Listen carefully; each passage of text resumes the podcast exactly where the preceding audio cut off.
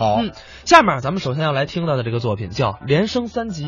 连升三级，嗯这个节目呢，等于啊是跟新编历史剧似的，啊，这算是这不是传统的哦节目。，这段相声不是传统哎，作品啊。对对对，这是也是一个人家这个爱好者哦。然后写的一个这个单口的，嗯，后来经过我师傅的这种加工、整理、创作，然后因为他原来是平面艺术，哦是文字的，啊对呀。然后把它变成立体的，还要产生出我们相声这种幽默，嗯。所以我师傅在这里边呢，从他整个的结构，然后从语言都进行了调整，哦因为他这样才能符合相声的这种规律。才能塑造出这么一个人物。哎，对，嗯所以呢，我师傅当时呢，把这个整理整理以后呢，通过这个实践，然后通过录制，得到了大家的肯定。嗯所以这个节目后来好像还进入了教科书。哎，变成了中小学生课本里的一段内容。对哎，所以你看挺有意思啊它最早是文字，对文字呢转变成了立体的舞台上的艺术，是之后它又回归到了一个文字上。哎，对，说到这儿，我发现一个特点啊就是刘先生，比如说啊表演了一段什么单口相声之后，是好像后人呀，很少有人再去说了过去这我们这行讲这个啊，还有这讲哎究，呢。当然有这讲究。哦就说这个活。谁人是把杆儿，嗯。谁撒手锏，紧着人家使。哦。为什么咱们不能糟蹋好东西？嗯，因为说相声节目，呃，经典的就这么多段，哎。说人家表演的特别极致了，咱们不能说我们说完以后大家觉得一般，可是对这节目也了解了，嗯，不是紧着最好的让他去演，哦，所以你看，像郭荣启先生的打牌论，对。马三立上的开州场，哎。很多人后面，哎呀，不说了，你也很少看到别人在翻版去说这个作品，没错。包括刘先生的，你说人生三级，对。反正后人我目前啊没怎么看到过，可能寇更如先生好像翻说过一版，啊，对，因为那也是真传的，哎，也算是弟子啊。对。所以说呢，如果说非是真传，好像真的没有人再去说。是。咱们一起来听听刘宝瑞先生表演的这段连升三级。在这个明朝天启年呐，山东临清州有一个大财主张百万，他有个儿子叫张浩古，三十来岁了。这家伙从小就是娇生惯养，也没念过书，不认识字，连自己的名字都写不上来。那么大伙儿呢，见他面都尊敬他，嚯、大少爷。当着面管他叫大少爷，背地里头人都管他叫狗少。有这么一天呢，张浩古啊上街上溜达去了，一看围着一圈的人，一分人群进来是个相面的，这相面正在这儿说着呢，一看哟，认识，这不是张百万家的那狗少吗？有的是钱，这要奉承他两句，起码得弄一两银子，奉承奉承他。一看张浩古假装呢，哎呀，呵，这位老兄，你的双眉带彩，二目有神呐、可做国家栋梁之才。这要是上京赶考，准能得中。要搁别人啊，明白的给他一嘴巴。我上京赶考，我一个字都不认识，怎么我我我考什么拿什么考啊？可是张浩古啊，他没往那儿想，他想什么呀？那个社会，我们家里有的是钱呢，想做个官儿，那还不很容易吗？他倒乐了，哦，我要现在上京赶考，准能得中吗？我保您中前三名，您要得中之后，我喝您的喜酒。好好，给您二两银子，这就给人二两银子。到家里头打点新郎包裹，上京赶考。你不想你自个儿怎么去吗？再说这赶考，你也得先得乡试啊。山东临清州乡试，乡试完了省试，到这个山东济南府，省试完了才能入都呢。到北京叫会试啊。他这个接着两道手呢，愣上北京，家里有的是钱，多带金子少带银子，骑着一匹高头大马奔北京了。可是他动身那天就晚了，赶到北京啊，考场最末一天，甭说进考场，到北京的时候，他连北京城门也进不来了。半夜了三更天都关城了。嗯，可巧啊，他就撞在西直门来了。半夜三更天，嘿，正赶上西直门呢进水车。明清两代的皇上是这个制度，他在北京坐着，他得喝京西玉泉山的水。他说那地方体沉，半夜了让老百姓往城里头弄水，还得喝当天的。张虎到这儿的时候呢，正赶这水车来，城关老远的，守城官把城门开放，往里进水车。要搁别人呢，也不敢懂啊。张浩古他也不懂。骑着马就跟在水车后头往里走，城官也不敢问他，赶他给皇上家压水车的呢。就这么着，他跟着进来了。可是进了城了也不行，他不认识考场在什么地方啊，乱撞，也不知怎么就撞到这个棋盘街了。一看呢，对面来了一群人，头里有两个气势风当，当中有一匹高头大马，谁呀？九千岁魏忠贤茶街，张浩古骑着这马呢，一看那么多人，一看这灯亮，这马要惊，他一勒丝缰没勒住，得他这马呀，整撞了魏忠贤的马。魏忠贤那还了得，那是这个明朝天启皇上的宠信的太监，执掌生杀之权，要搁着每天撞他马了，不问。杀，先斩后奏，有生杀之权。今儿这个呢，今儿没有。怎么？魏忠贤呢？一看这人怎么这么跑啊？今儿个他心里高兴，想要问问他什么事情这么忙。这一问行了，嘿，这小子啊，黑更半夜的你创什么丧啊？张浩古也不知道，他就是九千岁，在家里说话惯了啊，你管呢？我有急事，哟，猴崽子真横啊！黑更半夜的，你有什么急事啊？有什么急事啊？我打山东来，上这儿赶考，晚了我就考场进不去了。你说考场进不去，这不把我前三名给耽误了吗？啊？你就准知道你准能中前三名？你就有这个学问，有这个把握，那当然了。没这把握，大老远的谁上这儿干什么来呀？呵，也不行啊！现在考场关门了，你也进不去了。那我不会去砸门吗？还没听说上考场砸门去的呢。他这么一说，魏忠贤这么一想，怎么着？他就准知道他能中前三名，准有这么大的学问。不对。这是撞了我的马了，想法要跑，不能让他走。来呀，去把这个人给送进考场，拿我一张名片。魏忠贤那意思，到底看看你有这么大学问没有？可魏忠贤也混蛋呢，你要看他学问，你就让他自个儿去得了。他到那儿也中不了啊，他这拿名片送那人考场，他敢不中吗？就给送去了，到里头，这么一地骗子，这两位主考官一看怎么着，九千岁魏忠贤，黑更半夜的送来的人，哎呀，俩主考官半夜了都起来了，俩人坐这儿一研究，哎呀，年兄，九千岁黑更半夜送来的人，这一定是九千岁的亲侄近派呀，这咱们得收留下呀。这说不行啊，年兄。那咱们这号房都住满了，哎，那也得想办法呀。号房住满了没关系，咱俩凑合凑合。我在你那屋，让他在这儿。好，半夜里头大猪考腾房搬家，把房子给腾了。那么他进来了，这俩主考官这又研究上了。年兄，咱们得给他出题呀。这说这怎么出题呀？这玩意儿咱咱也不知道他温习的什么书啊！你回头他要做不上来，中不了，这不是得罪九千岁吗？那怎么办呢？怎么办呢？这不这儿有卷子吗？干脆我出题，我说你写，他们俩人给办了。一个说一个写，完了，俩人这么一看，写完了，一瞧，行，还好，这不是废话吗？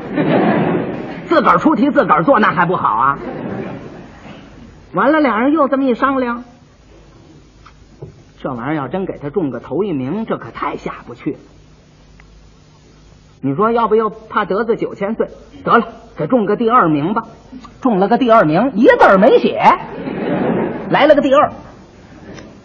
中了以后啊，到了三天头上，应当赶考的举子啊去拜师，拜主考，地门生铁，算他的学生了，应当去拜师去。张浩古没去，他倒不是架子大，他不懂啊，没去。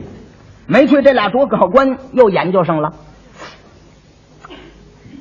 年兄，这个张浩古太不近乎人情了。虽然你是打九千岁那儿来的，可是啊，我们这样的关照你，也没出题，没让你作文，就给你中了个第二名。你怎么这么点面子都不懂啊？怎么都不来行拜师礼，不来看看我们？这架子可太大了。那个说：“哎。”别别别着急，你想想，咱不是冲着九千岁吗？再说回来了，这是九千岁的近人呢，将来他要做了大官咱们还得让他关照咱们呢。他不是不来看咱们吗？走，咱们瞧瞧他去。好，老师拜学生来了，到这会儿了，坐下这么一谈话。哎呀，说那天呐，要不是。九千岁拿片子送你呀，这考场你可进不来了。他也不知道哪儿的事，什么九千岁，就含糊着答应着。等这个两个主考官走了，他这么一打听一问，人家才知道，哎呦，九千岁魏忠贤，好家伙！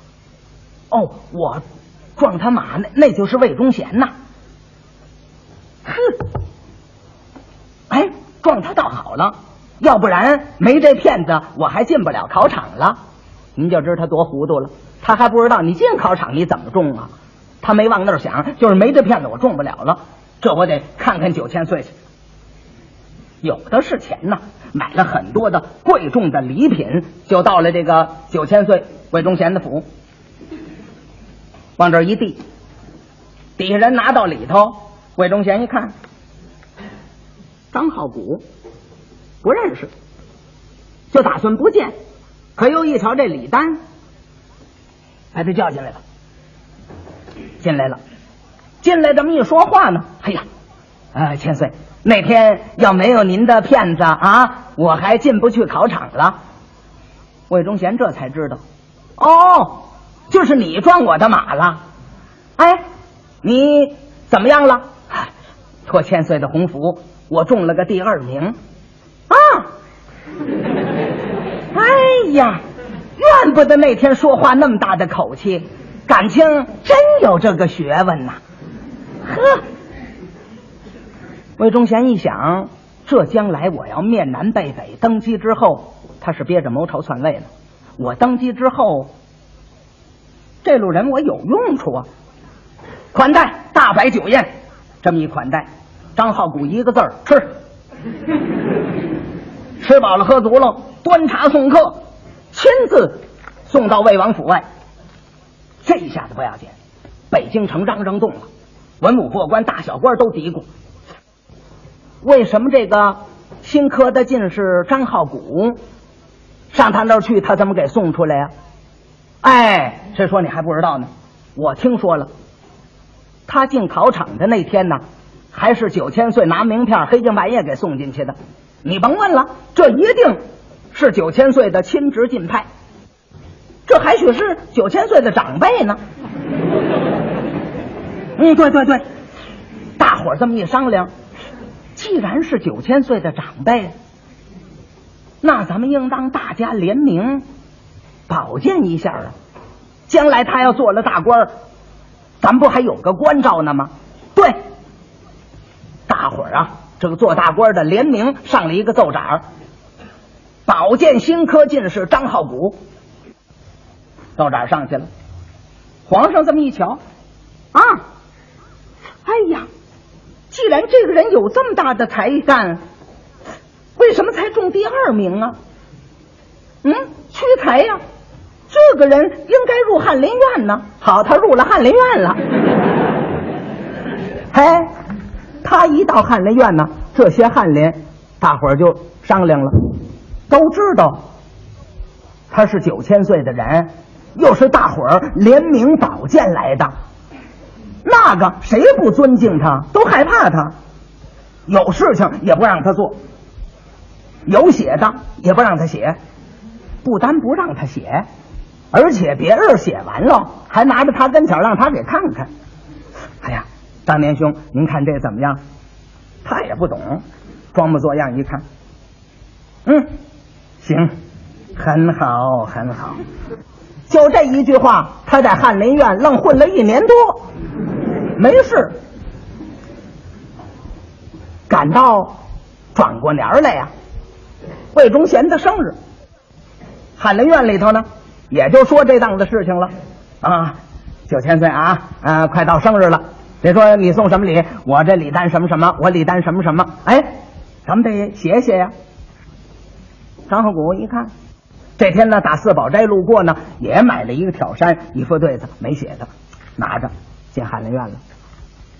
大伙儿翰林这么一看，哎呀呵，张年兄，哦，您这是给九千岁送的？是啊，我们看看。呃哟，您怎么还没写呢？啊，可不是吗？那好极了！哎呀，您来了一年多啊，到翰林院呐，我们都没看见您写过字啊。今天借着这个机会，可得瞻仰瞻仰您的墨宝了。啊，不不，你们写的挺好，还喊你们来吧。大伙一听，怎么还我们来？赶到晚上了，下了班之后，张鹤谷照例头一个走。他走了，这翰林就留在这儿。大伙儿这么一研究，怎么回事啊？其中有聪明的，这家伙别就仗着九千岁魏忠贤的门子，许是没学问，不认识字吧？一个字没看他写过呀。咱们写的东西也有时候写错了，让他看，他他也没看出来呀。后手咱们发现，咱们看出来的，这这这什么什么意思？大概其许是不认识字，这说是啊，要这么着好办了。那怎么办呢？怎么办呢？我有主意，咱俩人办。商量好了，赶到了第二天，张鹤谷来了。怎么着，张连兄，瞻仰瞻仰您的墨宝。啊不不不，你们你们来，你们来，你们写的挺好吗，你们来。好，要既然这样，那那我我写这挑扇，这人写了。写了八句，什么词儿啊？红尘破浪两茫茫，忍如柔和是妙方。从来硬弩弦先断，自古钢刀口易伤。人为贪财身先丧，鸟为夺食命早亡。任你奸猾多取巧，难免黄焦土内藏。给来了这么八句。一个死一个亡。张连兄，您看这怎么样？张鹤谷一瞧，他瞧什么呀？嗯，行，很好，很好，就这样吧，就这样了。那个写对子的心里有谱了。哦，行嘞，一动脑筋编了一个词儿，大骂魏忠贤，说魏忠贤要谋朝篡位。图谋不轨，写了，写完了。张连兄，您看这行吗？他还那句，嗯，很好，很好，这也很好啊，好好，选上。到这天，他就真给送去了。而送去了，他礼品很多，礼单很贵重啊，把他迎接进去了。这对子挑山，刚这钉钉子要挂，就这功夫，魏忠贤还没看呢。这功夫，皇上的圣旨来了，亲赐福寿字儿。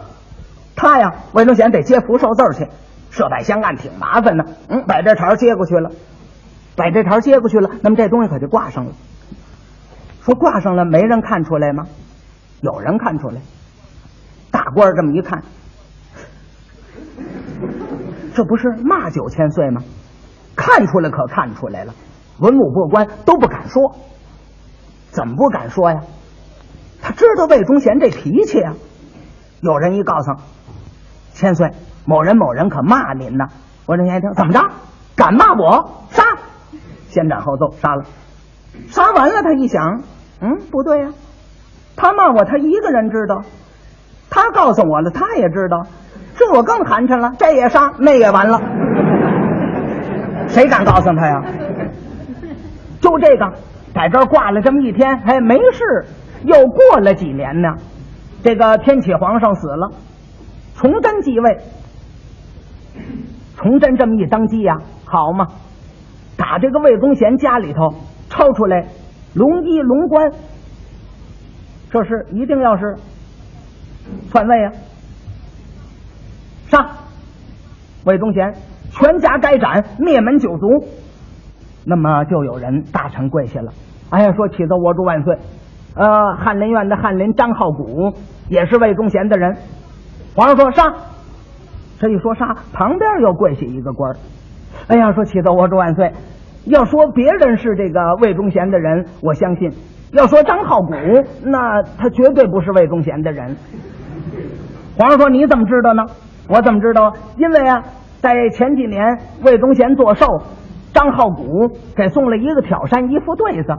那副对子我记得是大骂魏忠贤，那对子的上下联我还记着呢，是这个：昔日曹公进酒席，今朝魏王欲受禅，拿他比曹操，说他要篡位了，您琢磨他是他的人吗？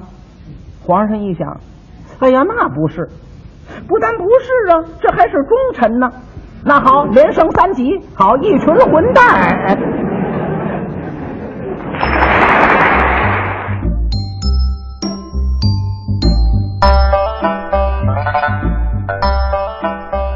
刚才是刘宝瑞先生表演的单口相声《连升三级》，咱们。